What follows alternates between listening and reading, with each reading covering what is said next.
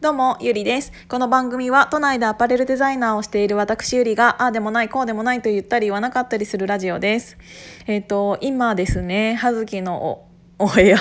お部屋って葉月の部屋が終わりましてえっ、と1時間10分ぐらいかな？お話をさせていただきました。いつもはこのヒマラヤさんでは最大でも 1, 1回が10分でマックスで1日まあでも 5, 5回上げてる時もあるから 50分ぐらい喋ってるから。ただ平均は1日2回でまあ10分弱ぐらいだから15分から20分ぐらいを話しているんですけど今日はそのねズームで1時間お話しさせていただいてそれを撮った後なので何喋ろうかなって思ってたんだけどをもう昔すぎて忘れちゃったのかもしれないんだけどあの私が間違い電話で彼氏できたっていう話を皆さん はしょらないでって言われたので その話をもう一回したいなって思います。もうね私もね結構これのコメントコメントっていうかヒマラヤさんの題名の付け方がめちゃめちゃ適当なのであのどの回にその話をしたかっていうのが一切わからないからもう一回話するね。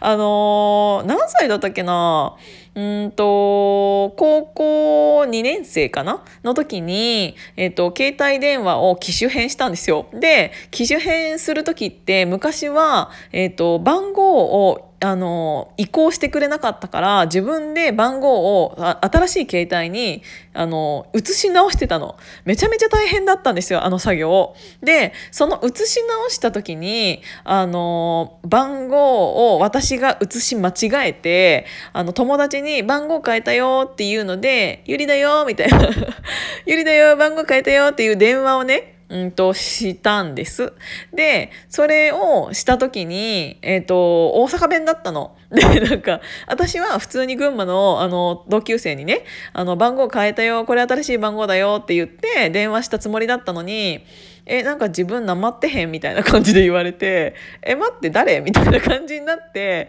で、なんか、すいませんあの森下ゆりと申しますって言ったら「すいません僕あの全然知らないです」ってなってでなんかっていうかそもそもなまってへんって言うけどあの関西の人ってそうやって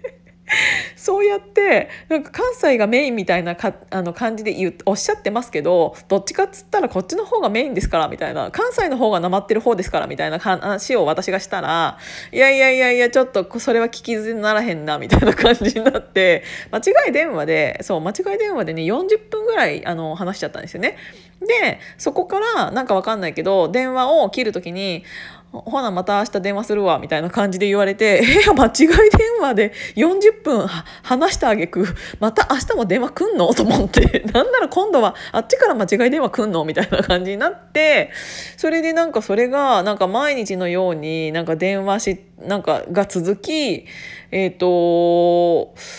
どのぐらいかな？何ヶ月か経った時に彼の方が、えーと、群馬に来てくれたんですよね。でその時初めて会って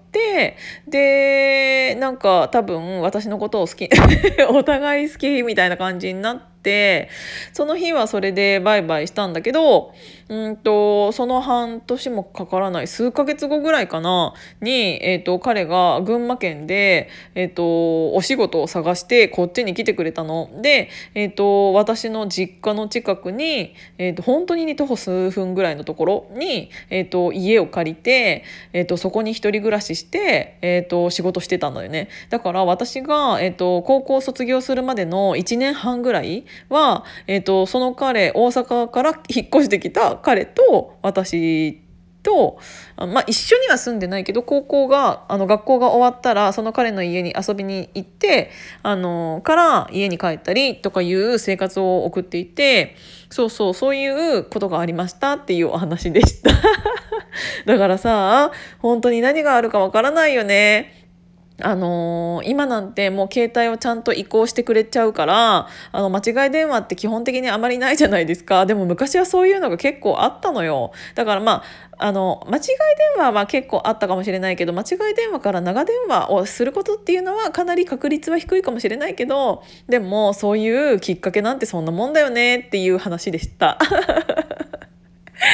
そうとりあえずねあのは話したいことがたくさんあったからはしょったんですけどさっきのあの ズームでは。あのこれを聞きたいっていうコメントを頂いてたみたいなんで今日はとりあえずそれを話してみました。今日は、えーと、葉月の部屋に引き続きこのヒマラヤさんも聞いていただいた方は本当にありがとうございました。なんかあのあんなに喋ったのになんかとりあえずこんなに喋れるんだっていう自分を、えーと自分で今ちょっとびっくりしてます。